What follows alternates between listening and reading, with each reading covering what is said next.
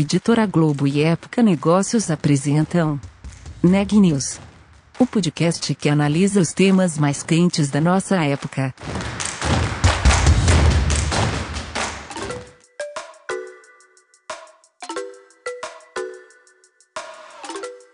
Olá, eu sou Elisa Campos da Época Negócios. Hoje é sexta-feira, dia 8 de maio, e estou aqui acompanhada do repórter Renan Júlio. Esse é mais um episódio do podcast Neg News, uma série de reportagens especiais sobre a pandemia do novo coronavírus. No episódio de hoje, a gente vai falar sobre como os unicórnios brasileiros, que são aquelas startups que alcançaram um bilhão de dólares em valor de mercado, foram afetadas pelo novo coronavírus. O Renan fez uma entrevista bem interessante com o CEO de um deles. Olha, Elisa, eu conversei com o Leandro Caldeira, CEO latando de Impass, unicórnio brasileiro que atua no mercado de academias. E ele me contou como a pandemia impactou os negócios da startup. Presente em diversos países como Itália, Espanha, além do Brasil, claro, a Gimpass foi bem afetada pela crise do novo coronavírus. O Leandro inclusive conta que 20% do time de funcionários teve que ser dispensado. Mas ele também falou sobre as soluções digitais encontradas pela empresa para enfrentar essa crise. Vamos ouvir? Bom, Leandro, primeiro obrigado por tirar um tempinho para falar com a gente. Imagino que esteja super corrido nessas últimas semanas. Foram 40 dias muito intensos, acho que para todos nós. Imagino que para algumas empresas mais do que para outras. Eu acho que a gente pode começar conversando um pouco sobre o, o Brasil de Silicon Valley, que chega num novo formato por conta de tudo isso. Me fala um pouco o, o, o que, que vocês pretendem com, com enfim, essa participação? Então, sobre o Brasil Silicon Valley, a gente, assume que é um dos melhores eventos globalmente aí, né, que, que trata de tecnologia, do todo o ecossistema aí de, de, startups, sendo num lugar de referência, né, que é o, é o berço aí de, de muitas da, das inovações e de, de novos negócios e novas empresas, sendo também um pouco de um ambiente para give back né, para o mundo ali de alguma forma acadêmico, né, que no final é um evento organizado ali principalmente pelos estudantes é, ali da, da região e do, dos brasileiros que estão lá né, é, desenvolvendo coisas e, e querendo saber mais sobre startups brasileiras ou latino-americanas que, que de alguma forma é, tiveram algum destaque, cresceram bastante. Então acho que sempre bacana estar é, tá envolvido com esse ecossistema e sempre importante também um pouco de, de give back para o pessoal que está lá batalhando para criar seus negócios ou, ou estudando também. Né? Legal. E, e aí, Leandro, queria falar um pouco sobre, sobre o momento da, da Gimpass. É, como que foi encarar essa pandemia de frente Quais foram ali os, os, os dificuldades que, que o unicórnio de Impass enfrentou nessa pandemia? Foram muitas, né? como você disse aí, dependendo do, do segmento, né, foi mais ou menos impactado. É, o Gimpass está presente em 14 países, é, dentre eles a Itália e a Espanha.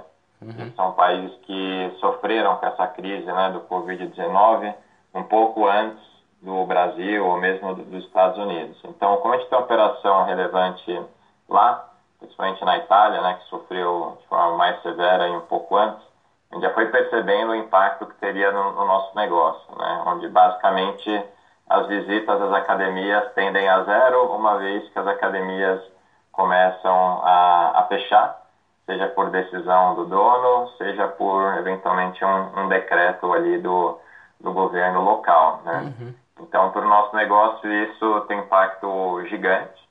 E, e a gente começou a pensar, é, dado que a gente sofreu lá na Itália, em como a gente deveria se, se reinventar para continuar sendo relevante, porém nesse contexto de crise, né, onde naturalmente a, a resposta passa por soluções digitais online. Uhum. E aí, nesse contexto, a gente adaptou o nosso, o nosso negócio, né, criando duas vertentes, é, além da, do acesso às academias físicas que a gente já tem. Né. Uma vertente foi pegar os próprios parceiros, as academias e estúdios que a gente já tem na, na nossa base, e são hoje em dia 53 mil pelo mundo, e estimulá-los a criarem conteúdo online de qualidade para a gente fazer streaming de aulas ao vivo. Tá. Imagina que o mesmo professor que você já está acostumado lá na, na sua academia, você vai ter esse professor só que dando aula é, com você na sua casa e ele ou na casa dele ou ali na estrutura da academia que, que é adaptada para ele fazer esse streaming. Né? Daí com isso a gente consegue tanto continuar engajando nossos usuários quanto também continuar engajando a nossa base de academias parceiras e conseguindo remunerá-las pelo, pela uma aula virtual, né? Sempre é o desafio. Você pode fazer lá uma live no seu Instagram, legal, vai ter lá as pessoas assistindo, mas no final isso não gera receita, né? Uhum. Então a gente é, garantir que as academias continuem com um fluxo de receita vinda do Gympass é algo importante. De um lado da cadeia, do outro lado da cadeia, as pessoas continuarem tendo acesso aí de forma online, né, dos treinos que, que de alguma forma já vinham fazendo.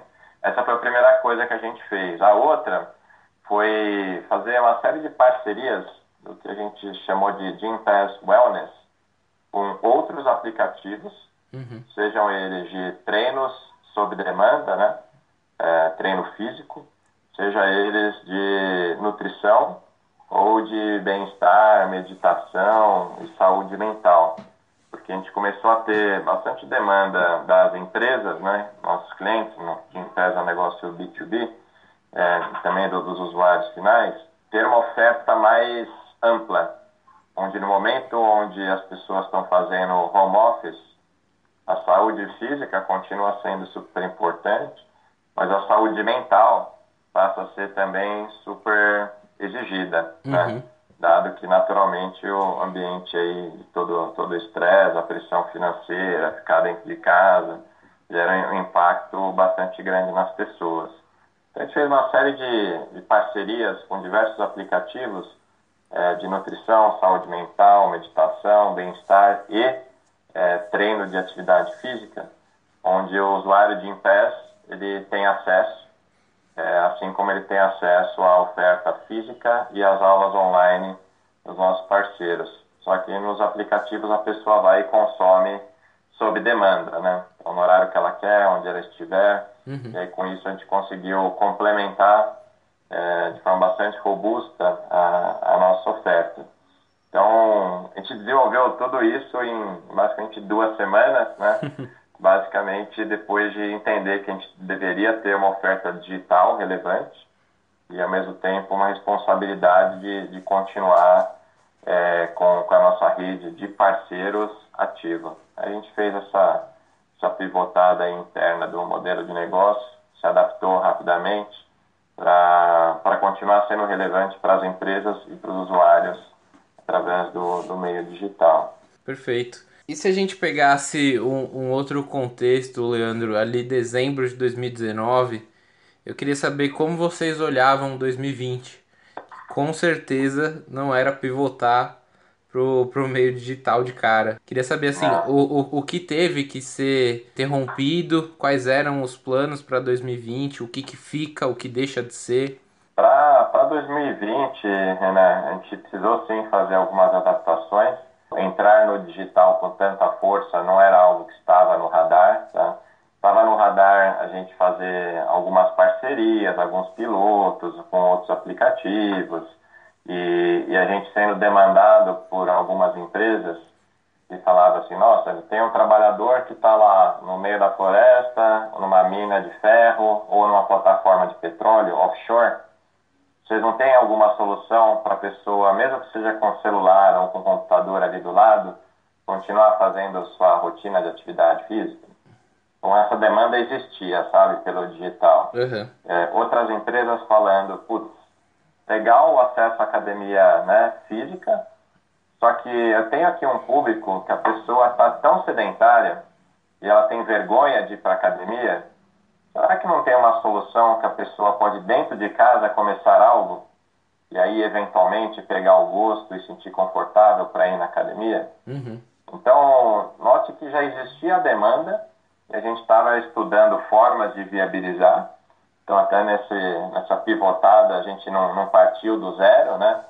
Mas certamente acelerou muito e veio com uma força muito mais forte do que a gente estava imaginando é, executar, é, olhando né, de 2019 para 2020. É, a gente estava imaginando continuar crescendo é, fortemente né, no, no, no, nosso negócio principal, corporativo, nos diversos países que a gente está, e continuar investindo fortemente também em tecnologia para crescer de forma escalável e, e aprimorar né, a experiência tanto para o nosso usuário, quanto para a empresa, quanto para a academia parceira. Então, eu diria que o plano um pouquinho mais de médio prazo, de dois, três anos, ele, ele muda muito pouco. A gente continua aí na nossa missão firme de combate ao sedentarismo, negócio corporativo, avanço no, nos mercados que a gente já está, investimento em tecnologia. Mas certamente para 2020 a gente teve que fazer uma série de adaptações, como a gente já, já conversou. É, a gente acha que no pós-crise a gente está mais forte, sabe? Até uma, uma, frase aí que um ACO de uma empresa americana disse: algumas empresas na crise elas deixam de existir, outras sobrevivem, agora tem outras que se aprimoram.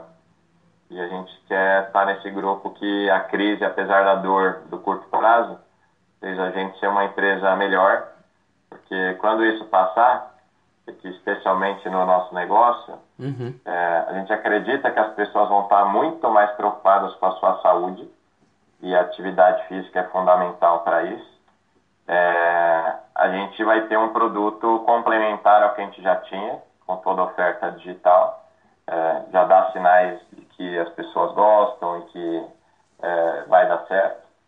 E a gente vai ter soluções também complementares sobre nutrição, sobre meditação, sobre saúde mental, atendendo de forma mais ampla a, a demanda das empresas clientes. Né?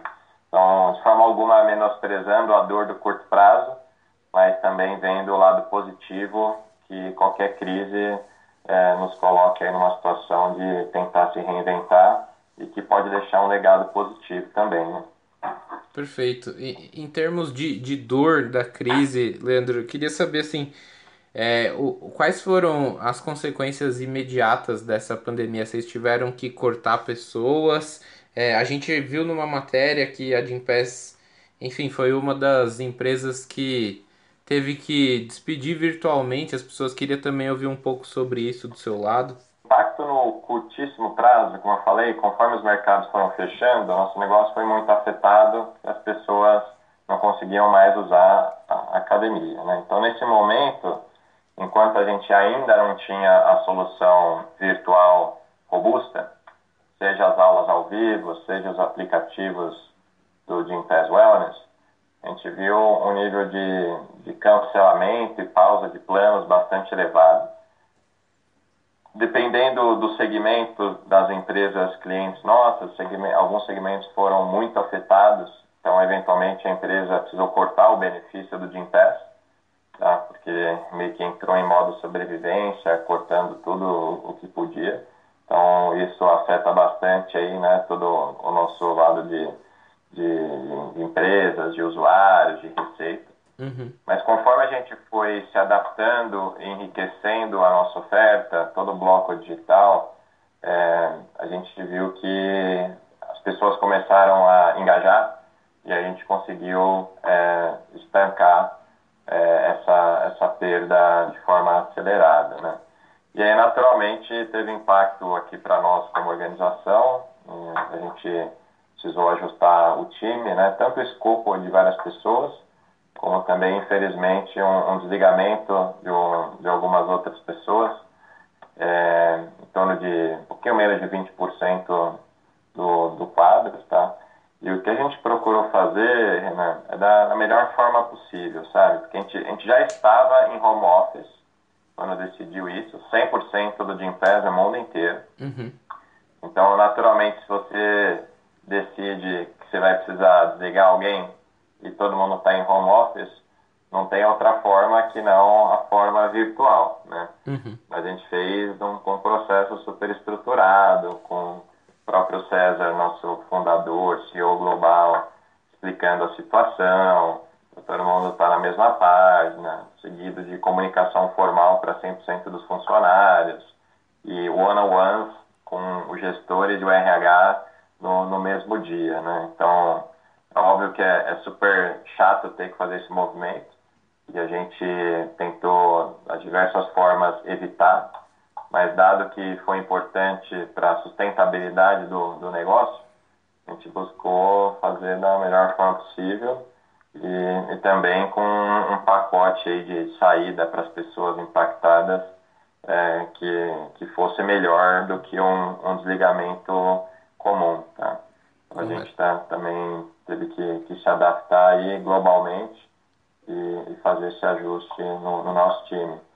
E continua 100% trabalhando remoto, tá? Em, em todos os países. Uhum. E, enquanto gestor, como, como foi essa experiência, Leandro? É, imagino que, enfim, é um cenário que não é fácil para ninguém.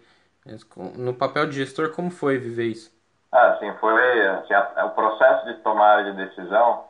É, a gente tentou, como eu disse, evitar ao máximo é, ter que acionar essa alavanca mas uma vez que a gente julgou que era importante, aí como eu disse, a gente buscou tentar mitigar um pouco o impacto para as pessoas é, envolvidas, também pensando bastante em como fazer a comunicação para depois do, do dia é, ou de alguns dias é, tristes, né, de alguma forma, onde a gente está fazendo esses movimentos, a gente conseguisse rapidamente virar a página e buscar se reinventar e até a gente brinca, né? Honrar cada um que saiu, porque todo mundo que passou aqui foi importante e as pessoas esperam o sucesso da empresa. Então, o nosso papel aqui também, de cada um dos funcionários, é continuar a trajetória de sucesso que a gente estava tendo, apesar desse ajuste aqui no, no curto prazo, e, e lá na frente é, retomar o, o crescimento acelerado. Né? Então, acho que a experiência foi é, super desafiadora, é aquelas coisas que você, você não aprende né, no seu, na sua graduação, no seu MBA, você vive isso e aí você faz da melhor forma possível e, e, e aprende conforme vai, vai executando. Entendi. E, e, você comentou né, que os planos se mantêm. Os planos de, de expansão, então, se, se mantêm, é, Leandro.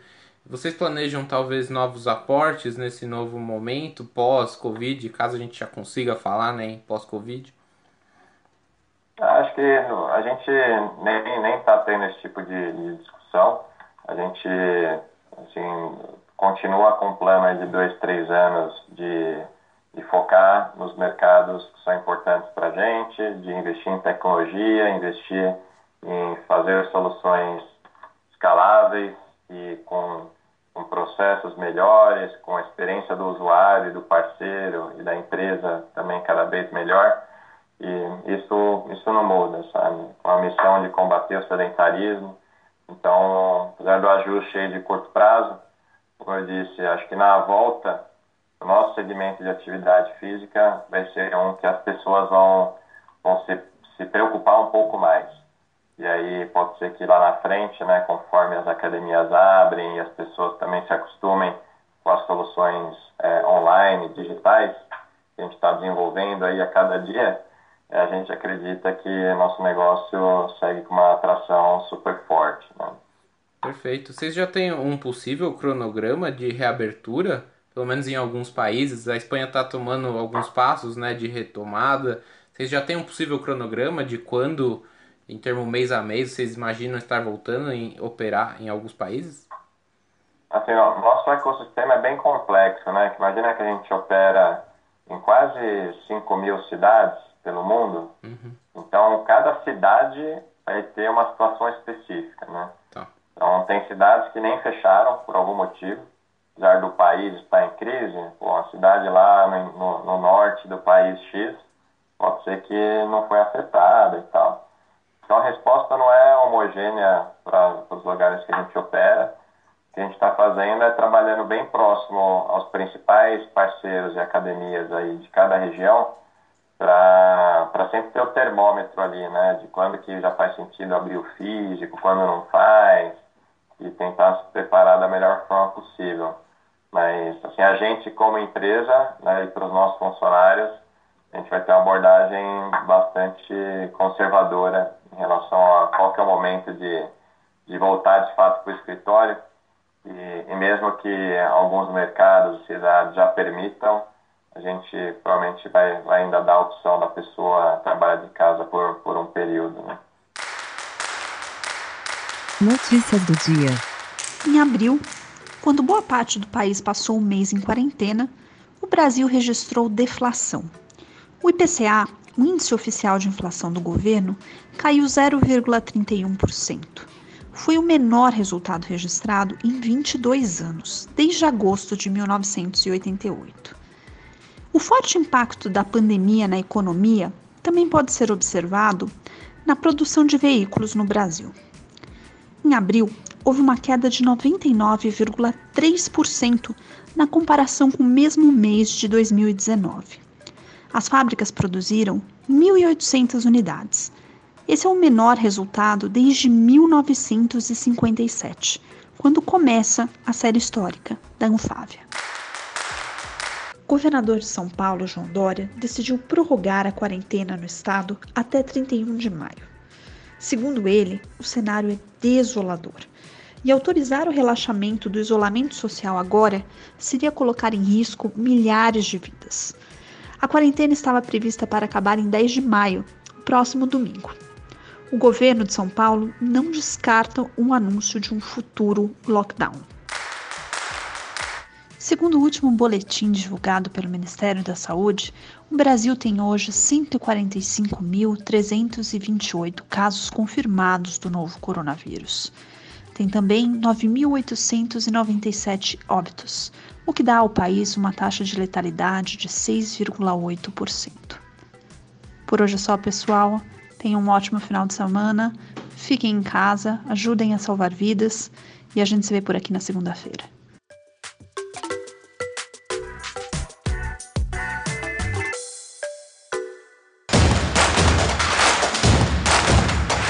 Esse podcast é um oferecimento de Época Negócios. Inspiração para inovar. Não deixe de conferir nossos outros podcasts. Presidente Entrevista Presidente. The Office. E os negócios da nossa época. Ouça, acompanhe, compartilhe. Vamos fazer deste podcast o nosso ponto de encontro.